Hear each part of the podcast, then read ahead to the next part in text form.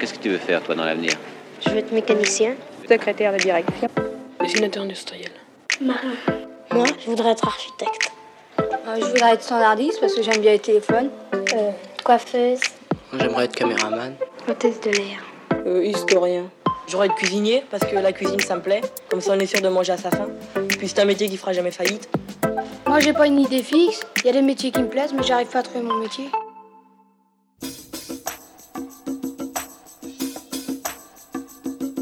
Aujourd'hui, on fait partie de cette génération qui euh, change très facilement de travail. On n'a aucun, aucune gêne à démissionner d'un travail qui est peut-être parfois exceptionnel, qui apporte parfois un salaire énorme, juste parce que on n'est pas en accord avec euh, l'ambiance de l'entreprise, parce qu'elle ne répond pas à nos valeurs. Et aujourd'hui, euh, je pense que ce bonheur, on le capte dès l'entretien. Et moi, dans mon entreprise, euh, j'ai jamais été prise de haut. On m'a toujours mis sur le même pied d'égalité que tout le monde. Ouais, je suis alternante, mais on m'a jamais appelée l'alternante. On m'a jamais envoyé de faire de photocopies, euh, ni de faire les cafés. C'est en, ce sens que euh, je me sens sur le même pied d'égalité.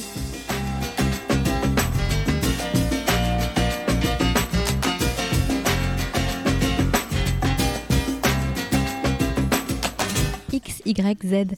L'exercice peut paraître ridicule, essayer de faire rentrer au forceps des générations dans des cases, alors même que seulement quelques années les séparent. La génération Z comprend toutes les personnes nées après 1995.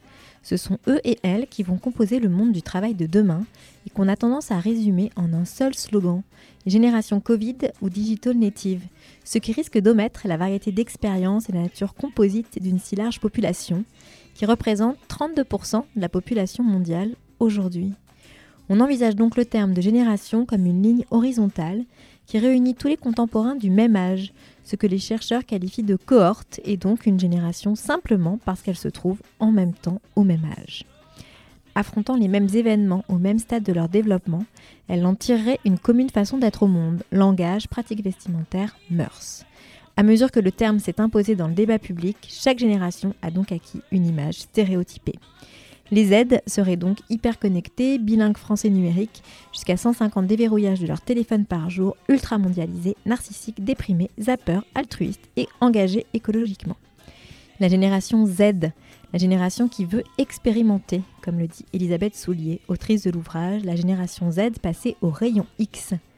Comment les Z envisagent-ils leur rapport au travail? C'est ce que j'ai cherché à comprendre en interviewant cinq jeunes issus de cette génération aux horizons et aux parcours variés. Au micro de ce deuxième épisode autour des jeunes et du travail, j'ai rencontré Mathilde. Mathilde a 24 ans, elle vit à Paris et elle est actuellement en alternance au sein de l'INMA, l'Institut national des métiers d'art. Avant de démarrer à l'INMA, elle a étudié à l'école Boulle et a failli devenir artisane d'art avant de changer son fusil d'épaule et de choisir de travailler dans une structure à taille humaine en adéquation avec ses valeurs et toujours en lien avec l'artisanat d'art. Dans cet épisode, Mathilde nous raconte son rapport au travail, ce qu'elle attend d'une entreprise, rencontre avec une jeune femme appliquée, engagée dans son job, qui nous éclaire sur le travail et les jeunes issus de la génération Z.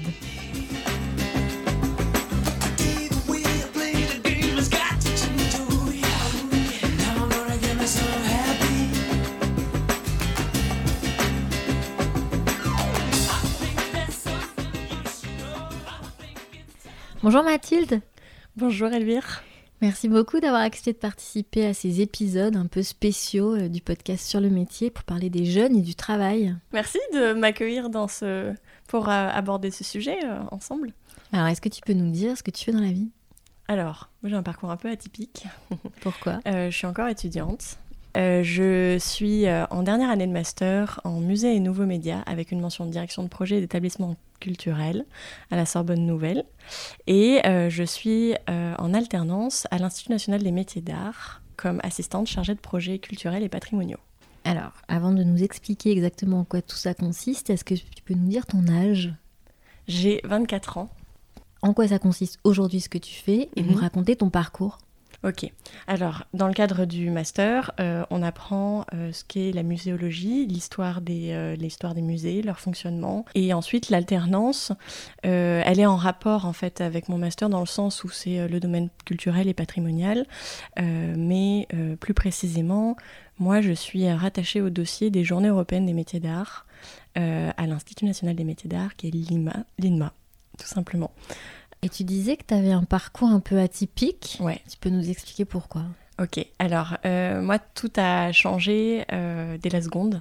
En fait, euh, je suis pas rentrée dans mon lycée de secteur pour faire un bac général. Je suis rentrée à l'école Boulle pour faire euh, une formation des métiers d'art.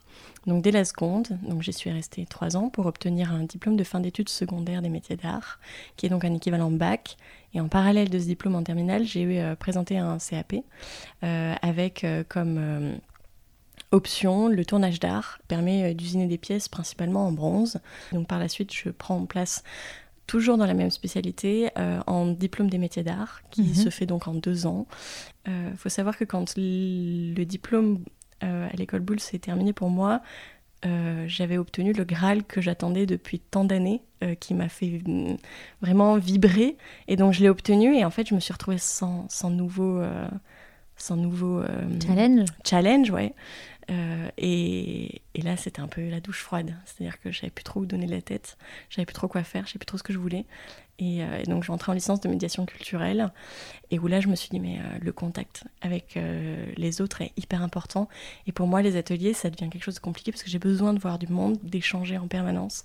Et, être toute seule derrière ma machine dans un atelier ou même à plusieurs, ça ça me faisait un peu peur. Et puis, j'avais juste 18 ans, donc c'était jeune. Et je me, euh, j'avais un projet très très porteur. Mes parents m'avaient proposé de me suivre dans l'aventure. Et puis. euh, C'était quoi je- le projet? Alors, euh, c'était mon projet de diplôme, et donc c'était de créer un écrin pour les cendres de défunts, en l'occurrence. C'était trop, c'était trop important pour moi, et ça m'a fait peur. Donc, euh, les études, c'était un joyeux refuge finalement, mais, euh, mais pas simple non plus, parce que basculer après tant d'années où on est dans un système qui est complètement hors du cadre euh, scolaire habituel, revenir à un système donc universitaire lambda, c'était très brutal comme, comme changement. Et puis donc, bah, ensuite, je suis rentrée en master musée nouveaux médias où je suis aujourd'hui.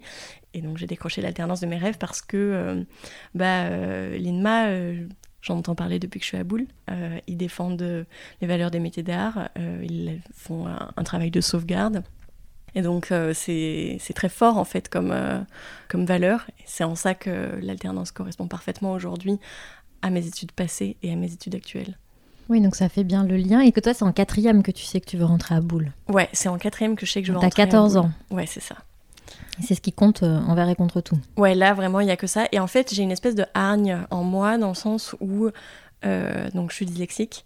Et euh, la dyslexie, elle n'est pas toujours très bien reconnue et prise en compte par les enseignants, en tout cas au collège. Et donc, j'avais besoin de me battre et de démontrer que je pouvais rentrer dans une grande école. J'en avais besoin, en fait, de, de voilà, de montrer que c'était jouable, faisable. Et donc ça, ça a été un challenge. Et en fait, moi, Boule, j'y suis rentrée avec une moyenne qui n'était pas mirobolante, je devais avoir 12 ou 13. Donc, euh, en fait, c'est pas les notes qu'ils cherchent. Ils cherchent une mentalité. Euh, ils cherchent des gens qui sont motivés, qui sont passionnés. Il y avait quelque chose de l'ordre du défi. Ouais. Assez euh, nettement. Et euh, à Boule, est-ce qu'il y avait d'autres euh, camarades comme toi qui avaient des spécificités? Eh ben, pas tellement. Curieusement, on n'était pas très nombreux et il me semble que j'étais la seule à avoir justement un tiers-temps, en l'occurrence, pour les devoirs. Tu peux expliquer pourquoi tu avais un tiers-temps exactement? Ben, du coup, j'ai un tiers-temps euh, parce qu'en tant que dyslexique, il me faut plus de temps pour lire les documents, pour les écrire, pour les, euh, les créer finalement, les devoirs, répondre aux, questions, et donc euh, pour limiter aussi le nombre de fautes d'orthographe présentes dans les devoirs. Donc du coup, euh, c'est en ce sens qu'on a besoin d'un tiers-temps, et, euh, et donc ça, ça n'a pas toujours été facile à, défendre, parce qu'il y en a beaucoup, beaucoup d'enseignants pensent que c'est un, un caprice. Et euh, or, pas du tout. En fait, on met le Mhm. boucher double pour juste arriver, euh, hop, à peu près au niveau des autres, mais, euh, Mhm. mais c'est pas une mince affaire.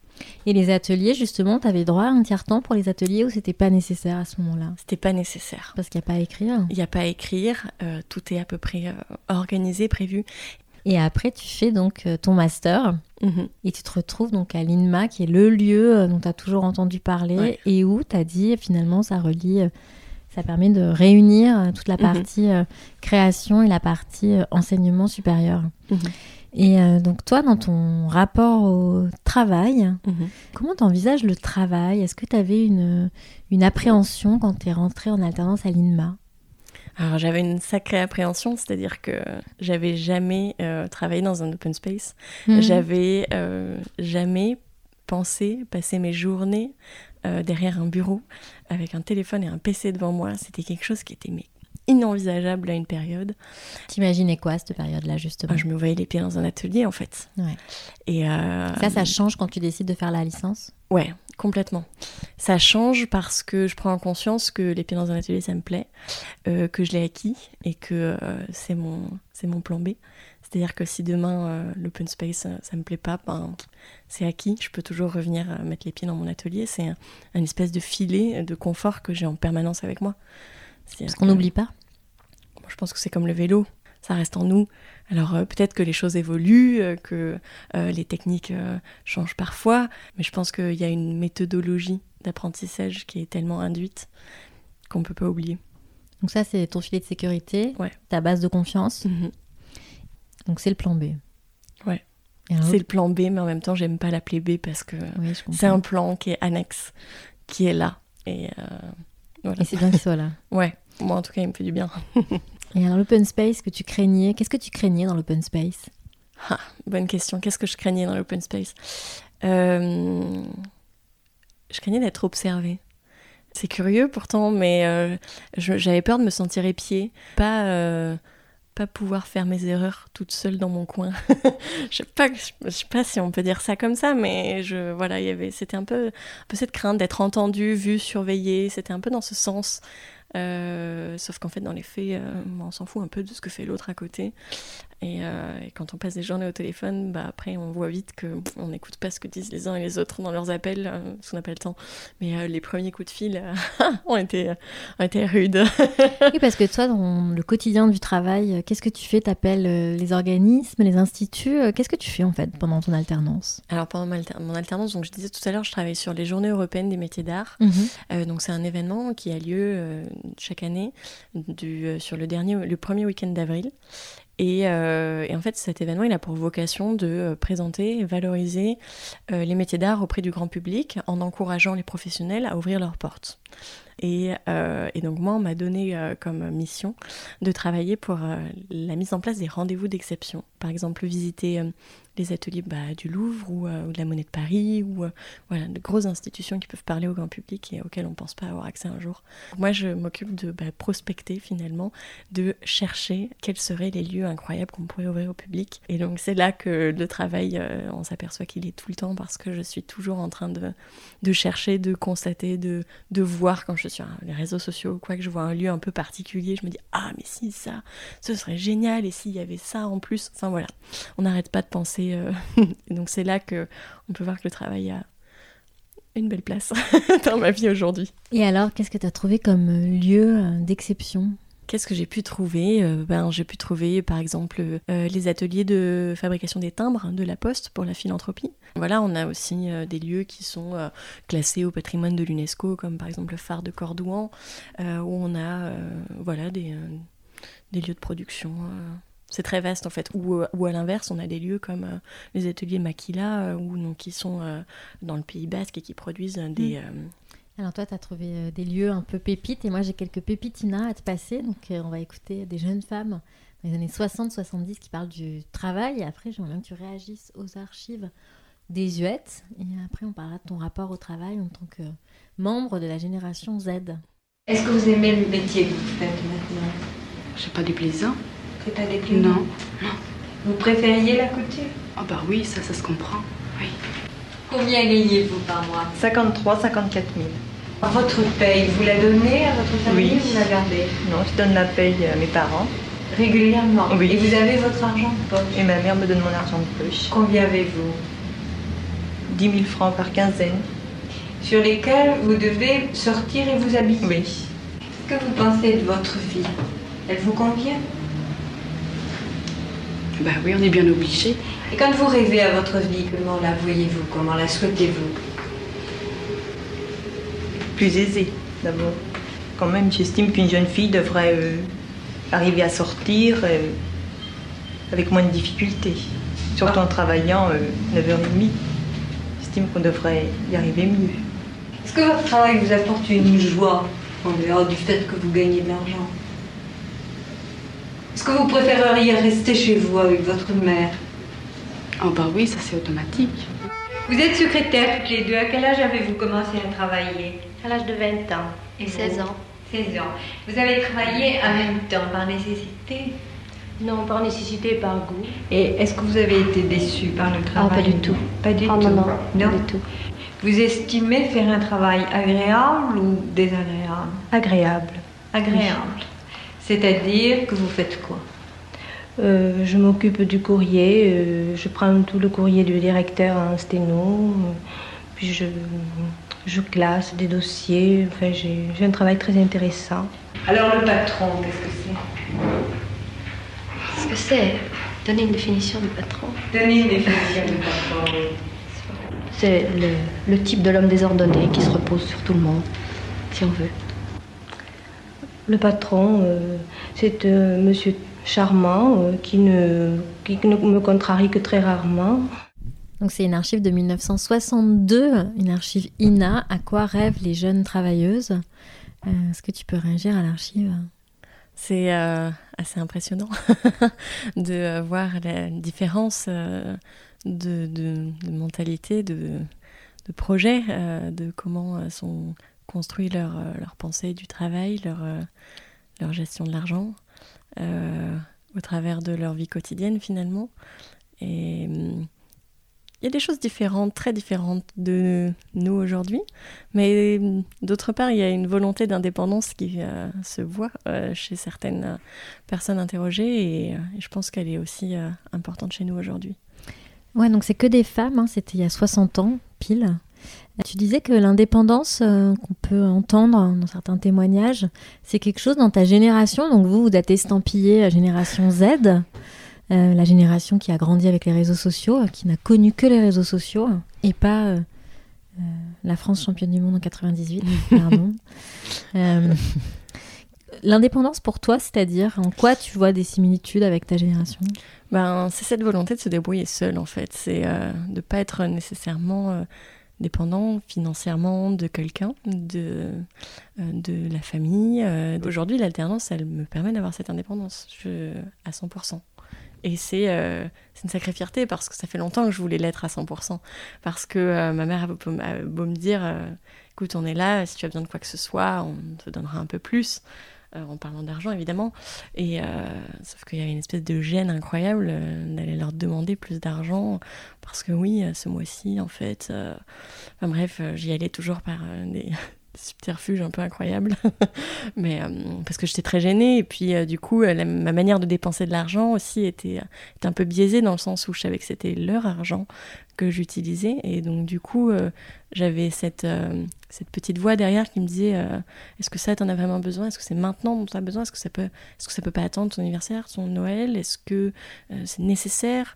Et donc il y a toutes ces questions qui se posaient à l'achat de n'importe quelle fringue euh, chaussure enfin voilà donc euh, après euh, et, pourtant on n'a jamais eu besoin enfin il n'y a jamais eu de problème financier j'ai la chance d'avoir été euh, vachement accompagnée mais mais il y avait cette espèce de gêne. Et aujourd'hui, de pouvoir me dire que chaque chose que j'achète, je l'achète avec mon argent, et ben c'est quand même drôlement chouette.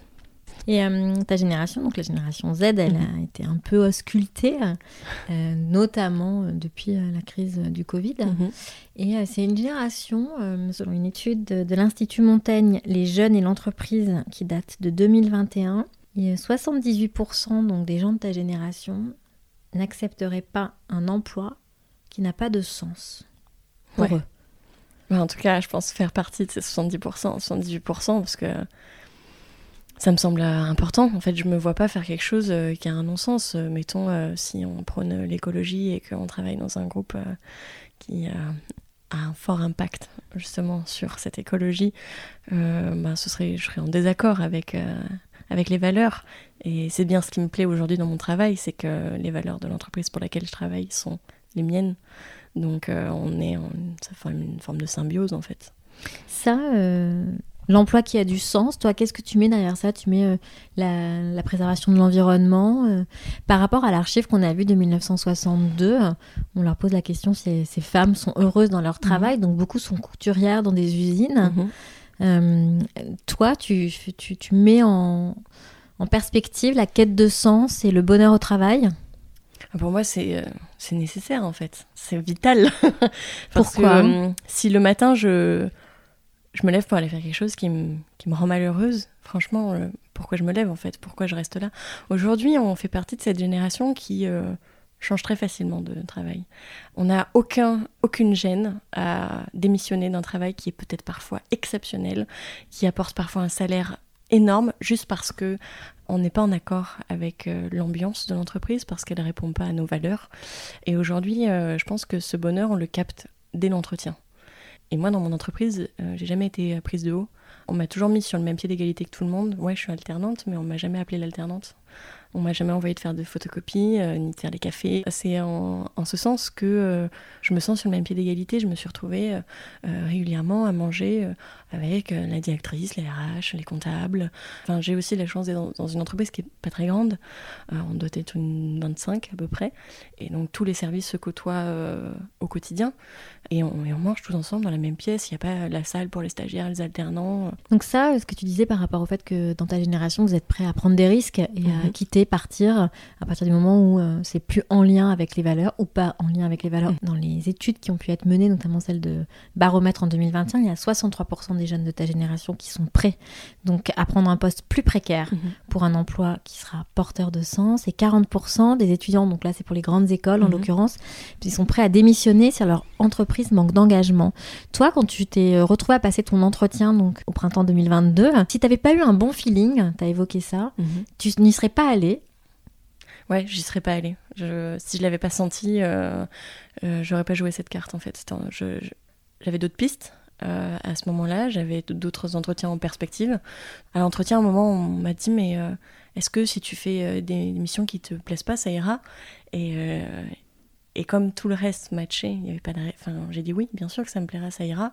Et parce que, parce que j'étais en accord avec tout le reste. C'est-à-dire qu'on peut pas faire que ce qu'on aime dans la vie. Et mhm. ça, malgré tout, je pense que dans notre génération, on en a conscience. Euh, mais quand tout le reste autour est correct et fonctionne avec nos valeurs, on est en accord pour faire quelque chose qui nous plaît moins. Euh, on, a, on est sans gêne, c'est-à-dire que si on sait que euh, notre voisin, pour la même mission, il gagne mieux euh, son, sa vie, son salaire, entre guillemets, ben on peut démissionner parce qu'on sait que à l'entreprise concurrente, on gagnera mieux. Enfin, on est sans tabou au niveau de l'argent entre nous. Enfin, je connais à peu près le salaire que touchent toutes mes copines. Et hum, ce qui fait aussi que, ben, on peut euh, aller demander plus ou moins. Euh, pas moins, non, plus des salaires. Oui, donc ça quand même par rapport au tabou de l'argent, hein, qui est beaucoup quelque chose qui est très lié mmh. au, baby boomer et même à ma génération. Euh, finalement, vous, vous vous dites les choses et vous, vous êtes sans pitié. Donc, euh, toi, tu dis, non, mais tu dis, ben, moi, si je suis payé, je peux partir, tu pourrais partir de l'endroit où tu fais ton alternance mhm. si tu avais un poste équivalent mieux payé. Oui, oui, en fait. Alors, je pourrais partir, oui, mais là, on se retrouve dans le cas de figure où je suis très bien dans mon entreprise. Donc, du coup, je sais que mon salaire euh, est pas très important. C'est un salaire d'alternant. Et j'ai des copines qui gagnent beaucoup plus parce qu'elles sont dans, dans, dans, des entreprises qui, euh, qui, ont la possibilité de donner de, plus d'argent. Mhm. C'est-à-dire qu'il y a euh, des seuils qui sont imposés par l'État au niveau des alternants. Et, moi, je suis juste au seuil, en l'occurrence, parce que mon entreprise peut pas donner plus. Mais, mais ça me dérange pas, en fait. D'un côté, j'entends partir parce qu'on peut être payé plus, mais tu perdrais, euh, dans, tu, tu, ôterais de l'équation euh, les gens, l'humain? Non, non, bien, bien au contraire. C'est-à-dire que je préfère rester avec un salaire qui est moins important, mhm. mais dans une ambiance qui est saine, mhm. dans laquelle je me sens à l'aise. Euh, et que, voilà, pour moi, c'est plus important. Tous les jeunes remettent en cause l'autorité. Déjà, Socrate et, et Platon parlaient déjà des jeunes qui ne respectaient pas l'autorité. Par contre, la, manière de faire peut être différente. Aujourd'hui, on est face plutôt, non pas une crise de l'autorité, mais une crise de la crédibilité des porteurs de l'autorité. Ça veut dire que pour ces jeunes, pour, que quelqu'un ait figure d'autorité, il faut que la source soit jugée crédible. Et la crédibilité, ça va reposer sur une autorité non plus de fait, mais une autorité beaucoup plus relationnelle pour eux. C'est celui qui sait expérimenter, c'est pas celui qui sait. C'est pas le sachant.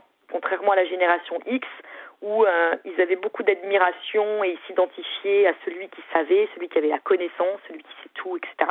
Aujourd'hui, avec cette génération-là, comme ils ont accès à l'information à portée d'écran, à portée de clic, ils remettent en cause l'ancienneté euh, euh, d'expérience des seniors, des profs, des parents, de leur famille, pour plutôt euh, s'identifier à des personnes qui font et non pas qui savent. Pour eux, le mail, c'est has-been. Ce qui est important pour eux, c'est de communiquer via des messageries instantanées. Et là, on voit bien qu'il y a un lien aussi, justement, avec cette remise en cause de l'autorité. Quand on est en entreprise, pour eux, il faut plus forcément écrire des mails où on met tout le monde en groupe, ce qui permet de respecter une certaine hiérarchie, c'est long, on respecte la police, la politesse, etc. Eux, c'est plutôt pourquoi ne pas communiquer via des messageries instantanées en système micro-communautaire, Facebook, MySpace, Twitter, YouTube, etc qui, sont des outils collaboratifs beaucoup plus intéressants puisqu'on recherche l'esprit d'équipe et euh, euh, euh, d'autres choses. Un autre élément aussi qui est marquant, qui marque une différence par rapport à la génération Y, on dit que les jeunes sont beaucoup plus mobiles, mais avec les aides, on a un, retour aux sources un retour à la proximité. Et là, l'étude que j'ai menée auprès de 2260 jeunes précisément, issus de la génération Z qui ont entre 15 et 22 ans, seuls 12% d'entre eux prennent en compte la mobilité à l'international comme élément qui font que demain ils auront envie de rester dans l'entreprise. Alors que pour les Y, c'est 70% des jeunes qui veulent travailler à l'étranger. Et pour eux, la réussite est possible en partant. Et un autre élément marquant, c'est la possibilité d'apprendre et d'évoluer rapidement. Ils sont toujours dans un système d'apprentissage. Le rapport à la, connaissance est aussi différent de fait la révolution numérique. Toujours une volonté d'apprendre. Ça, c'est hyper important. Et ils ont cette,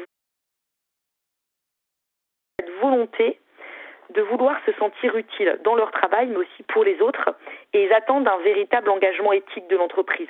Et ça, pour eux, c'est hyper important d'intégrer une entreprise qui est en adéquation avec leurs valeurs. Et donc, ils recherchent l'exemplarité de l'entreprise. Pour eux, l'entreprise, elle doit être authentique au même titre que les collaborateurs qui la composent. Et en fait, ils ont un très fort sentiment d'utilité sociale. C'est pourquoi l'entrepreneuriat social, c'est quelque chose qui est euh, important et qui se développe de plus en plus hein, auprès des jeunes talents qui veulent être au service de la société. Et par exemple, hein, si vous voulez aller plus loin, vous pouvez regarder, il y a l'association Vendredi, qui est une asso qui propose justement des modèles euh, de stage pour des jeunes talents en école de commerce, en école d'ingé, université, etc., sous le modèle 4 jours en entreprise, 1 jour en association. Et ça séduit beaucoup justement les jeunes, puisqu'ils sont 4 jours en entreprise et un jour dans une association où ils peuvent continuer justement à se sentir utiles, à aider les autres. C'est un mode de fonctionnement qui marche bien, qui correspond bien à leurs attentes et on est aussi sur un peu le phénomène aussi de slasher, c'est-à-dire que demain, on sait bien qu'on est sur la fin du métier et on va cumuler plusieurs fonctions, plusieurs missions, plusieurs jobs, ce qui permet d'éviter la routine. Et eux, ça, ils n'aiment pas la routine. Donc on a entendu Elodie Gentina qui est économiste et qui a écrit de nombreux ouvrages de la génération Z et qui en brosse un peu le portrait. Mhm. Euh, j'aimerais bien que tu réagisses à cette archive qui est une archive issue d'une émission de France Culture avant le Covid de 2019 où elle, euh, oui, elle dresse, elle brosse un portrait des caractéristiques de ta génération. Est-ce que tu t'es reconnue dans ce... Oui, bah ouais, complètement. Euh, le, le, le, rapport à... Comment dire on va dire, la direction dans, dans une entreprise. Euh, euh, ou tout le protocole. Et puis, euh, je suis aussi d'accord dans le sens où notre génération, je, dirais tendance à dire qu'on est un peu sans gêne en fait. C'est-à-dire que le protocole, oui, bon, si on est en désaccord, on va aller pousser la porte du bureau du directeur et puis on va lui parler directement en face à face. Et on a un peu ce culot de faire les choses telles que telles qu'on les pense. Alors je dis directeur, mais ça pourrait être le manager ou le responsable, peu importe. Mais hum, ce que tu veux dire, c'est que à la différence des autres générations, finalement, notamment quand on est en alternance, hein, quand on était stagiaire, on avalait un peu des couleuvres, on disait trop rien. Mhm. Là, tu te dis non, nous, en fait, on a droit à la parole au même titre que tout le monde. Donc si quelque chose nous déplaît, hein, si quelque chose ne va pas dans le monde de l'entreprise, bah, on ira le dire. Et puis, si vraiment la solution devient inextricable, on partira. Mhm. En fait, j'ai rien à perdre. Enfin, j'ai l'alternance à perdre, oui, en effet. Mais euh, si, euh, si j'étais en désaccord et qu'aucune aucune solution ne pouvait être trouvée, euh, ouais, quitter l'entreprise serait une. Voilà. Est-ce que le travail, ça pourrait pas être neutre? De se dire je vais au travail, mais c'est neutre, ça ne suscite chez moi aucun, pas vraiment d'émotion ni de sentiment. C'est neutre, je fais un travail qui m'intéresse, qui me nourrit, euh, au Mhm. sens propre comme au Oui. sens figuré. Est-ce qu'il faut vraiment que ça soit source de bonheur? Ben, j'ai envie de dire aujourd'hui, le bonheur, il a une place importante dans le sens où le travail a une place importante. Et donc, si on retrouve pas le bonheur dans le travail, euh, ça mange quand même une sacrée partie de notre semaine. Toi, tu superposes le bonheur et le travail. Alors, pas, pas toujours. Non, mais, mais, là, le, le bonheur, il est euh, en l'occurrence pour moi important parce que, euh, au travail, je veux dire, parce que euh, c'est notre quotidien en fait. Pourquoi pas en étant neutre, mais dans ces cas, j'aurais un peu l'impression de perdre mon temps en fait. Si j'y gagne rien, à part quelques sous pour, euh, pour manger, bah, je peux faire autre chose, je pense. Je peux aller ailleurs. Et tu disais aussi que vous étiez une génération hyper connectée, de- du switch, de changer en permanence. Ouais. Donc tu as évoqué hein, le fait que bon, bah, tu pourrais partir euh, voilà, à un moment donné ou, ou- ou l'autre. Euh, et cette idée de, du présent, très fort, de Mhm. vivre au présent, est-ce que vous avez des projections de vous dire dans 10 ans où est-ce que vous serez ou pas du tout? Vous êtes vraiment dans le présent et vous avez des réactions comme ça, euh, des réactions justement. Ouais, si, si, je pense qu'on est tous dans le projet. Euh, on, a, on a un projet et je pense que le présent, il influence nos projets. Et si, euh, si on n'est pas bien dans le présent, on peut pas mener à bien nos projets par la suite. Et c'est quoi le projet? Peut-être un, je sais pas, un voyage, un changement euh, d'appartement. et je pense que si, si le travail ne me permet pas d'être heureuse et justement d'avoir l'esprit ouvert à ce type de projet, s'il est morose chaque matin, euh, je vais pas ambitionner d'aller faire un voyage. En fait, c'est Mhm. euh, pour moi, tout est un peu hum, lié et du coup, euh, euh, j'ai envie de voyager, mais parce que, parce que j'ai envie de découvrir plus de choses, j'ai envie d'aller vers au-delà de ce qu'on me donne à manger sur les réseaux sociaux, si on peut dire ça comme ça. Et dans le travail, ce serait quoi les projets? Dans le travail. euh, Ouais, où est-ce que tu aimerais être dans 10 ans? Est-ce que c'est des choses auxquelles vous pensez? Mhm. ou euh, pas vraiment et euh, ça dépendra un peu des opportunités et c'est justement cette idée du présent. Je pense que ça dépendra des, des opportunités qui se rencontrent, que je rencontre euh, dans, justement dans mon travail, dans le réseau que je développe, dans les échanges avec les gens. Si euh, je reparlais à la Mathilde d'il y a 10 ans, euh, elle ne serait pas derrière un ordinateur comme elle l'est aujourd'hui. c'est sûr. Donc, euh, donc je pense que ouais, on peut avoir des projets et, euh, et ils sont vitaux, mais euh, ces projets peuvent aussi euh, changer constamment. Donc euh, bah, aujourd'hui, euh, j'ai envie d'avoir une... Dans 10 ans, j'aimerais avoir une, une vie stable, euh, euh, d'être bien chez moi, euh, d'avoir... euh, un job dans lequel je me sens à l'aise, dans lequel je fais des missions qui me plaisent, qui collent à mes valeurs, mais finalement ça peut correspondre à X jobs différents. Oui, t'as pas un plan de carrière. Et, euh, et pas forcément une volonté de décrocher euh, le fameux CDI hein, dont on nous bassine depuis X années. C'est-à-dire que si j'enchaîne euh, 10 CDD de 3 ans, bah, c'est pas grave en fait. Ça, ça, t'irait. Ça m'irait, je pense que ça me contraindrait dans la vie, euh, je veux dire, avec les banques, euh, ce Oui, genre de choses, projets, si on oui. veut euh, débloquer des fonds.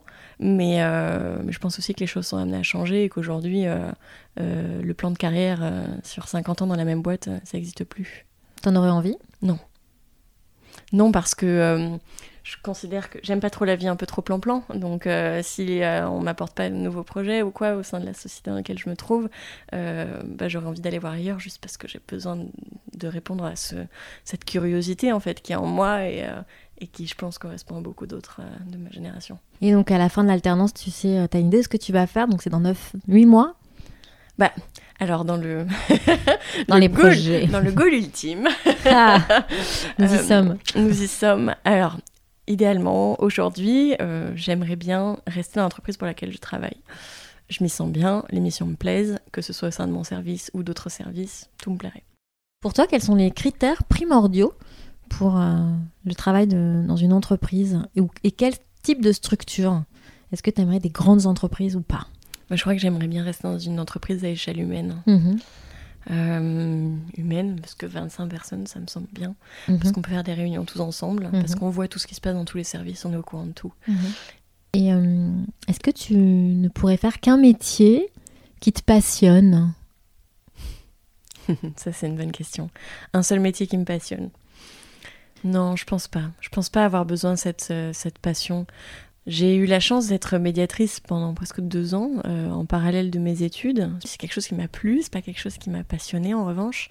J'ai appris beaucoup au travers de ce travail et euh, donc le, métier de médiatrice culturelle en l'occurrence c'est l'accompagnement, euh, les visites guidées qu'on peut avoir au sein des institutions culturelles qui sont les musées. Et en fait ce, ce job j'ai adoré comme en même temps, euh, j'en ai vite euh, été lassée, dans le sens où, euh, bon, bah, les visites, une fois qu'elles sont faites, on les fait dix fois, c'est bon, on les connaît par cœur, ok, le public change, on, modifie un peu notre propos, mais, mais malgré tout, ça m'a pas fait rêver, quoi. Enfin, et j'ai pas eu besoin de la passion pour pouvoir faire ce travail. Euh, je l'ai fait à 100%. Euh, j'ai toujours eu le sourire en le faisant, j'ai toujours eu la joie d'y aller. Mais je pense que c'est pareil dans mon travail aujourd'hui.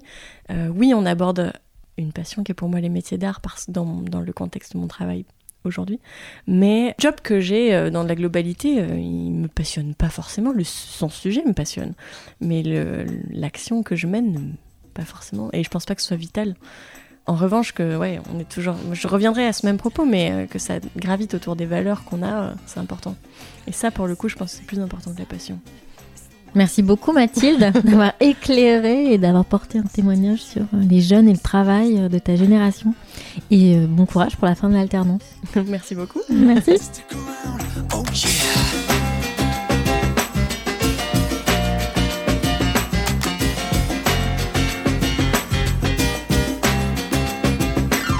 Cet épisode vous a plu, n'hésitez pas à le mentionner avec des pouces, des cœurs et des étoiles sur vos plateformes d'écoute préférées. Et pour suivre les coulisses du podcast, rendez-vous sur le compte Instagram sur le métier podcast ou sur le site internet sur le métier.com. Un grand merci à Lina pour son aide précieuse et au monteur qui a mis en musique cet épisode. Je vous donne rendez-vous la semaine prochaine.